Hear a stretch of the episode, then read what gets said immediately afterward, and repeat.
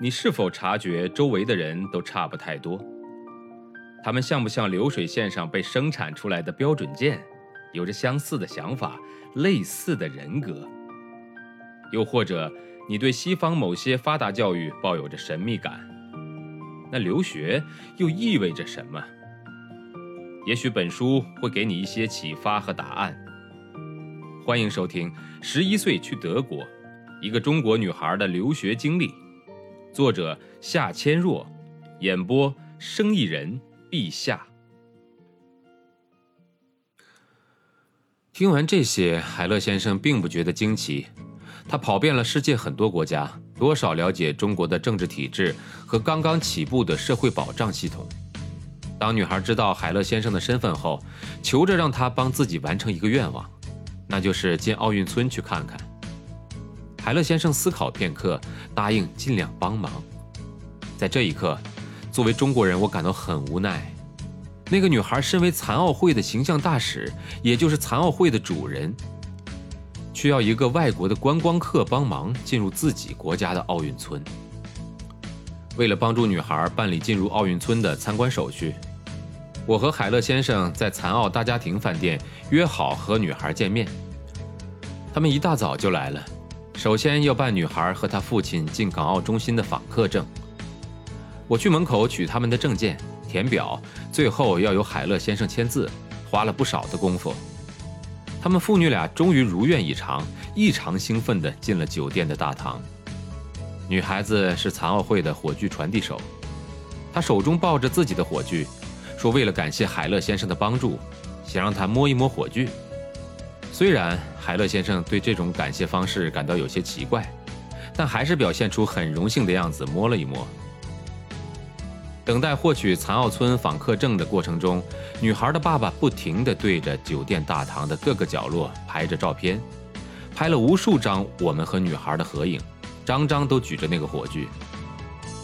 拿到了证件以后，父女俩继续不停地感谢着我们，继续一张张的拍照，偶尔也会拉一两个酒店大堂中别的外国人一起拍照。渐渐的，我看出海乐先生有点累了，眼看一上午过去了。我们还有很多别的事情要做，但却不忍心扫他们的兴。我们狠不下心对他们说：“我们还有事儿，现在该离开了。”因为我们知道，如果我们离开了，作为访客的他们自然也要离开。我们都不知道该怎么办才好。我完完全全可以理解他们。残疾人在中国得到的关注实在是太少了。偶尔得到来自国外的专业人士的关心，他们当然想多交流一下。把父女俩送走之后，海乐先生对我感慨地说了一句实话：“我也许可以帮那个女孩很多忙，甚至可以在德国给她定做一个完美的轮椅，然后寄到中国，请人交到她手上。但是这又能怎么样呢？我帮不了全中国那么多的残疾人呢，这些人需要靠中国政府来帮忙。”在北京期间。海乐先生每天上午都要来残奥大家庭酒店会会各国的老朋友，结识些新的生意上的合作伙伴。他毕竟是个商人。然后我带着他在北京的大街小巷观光，遇到石台阶和马路坎儿一类的障碍，我们就请大街上随处都可以找到的残奥会志愿者来帮忙抬。海乐先生想试试乘坐地铁，也许我们乘坐地铁的地方不是中心位置。去到下面依旧是靠走楼梯，显然不是无障碍的。我们正在无可奈何，一位在地铁值班的志愿者男孩见状，请我们稍等片刻，便向远处挥手喊了几声。只见跑过来八个同伴，几个年轻小伙子还推来了一个装着轮子的平板车，两边是两排扶手，把海乐先生和轮椅抬上了平板。七个人一起一节一节抬下楼梯。我跟在后面走下楼梯，面对着我的海乐先生，一路向我吐着舌头。我明白他的意思。早知道所谓的坐轮椅上地铁无障碍，意味着是被一群人抬下去，我们就不坐地铁了。在正常情况下，受到别人如此超常的帮助是件很难为情的事情。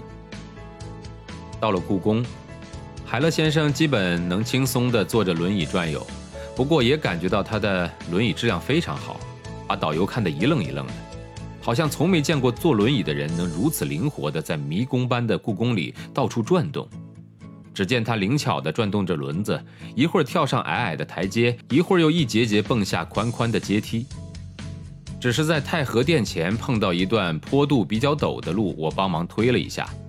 倒不是他上不去，而是因为为了欢迎残奥会的代表，特意在原本平滑的斜坡上铺上了地毯。海乐先生告诉我，其实地毯反而加大了轮椅上坡的阻力。海乐先生每天下午都会去看比赛，这时候我就和残疾人之声的电台的记者们活动起来。那天我也安排他们来游故宫，他们几个人一起坐出租车赶来，还带来了一个德国运动员的母亲。他一听说有翻译，便期待着来好好玩玩，多买些礼物。我们为了拍在天安门前的合影，在那里多逗留了一会儿，结果遭到来自中国各地的游客的围观，后来简直到了水泄不通的状况。大家纷纷挤上来与这些老外合影。开始我还能控制住秩序。而且德国残疾人也愿意和中国人合影，可到后来就招架不住了，围观和要求合影的人却越来越多，德国人越来越搞不明白为什么那么多中国人对他们那么感兴趣呢？因为天安门附近到处都是外国游客，后来他们也渐渐意识到了，好像因为他们是残疾人，成了特殊的摄影道具。最感无奈的就是没有双臂的比昂卡。他的形体好像特别受到人们的青睐。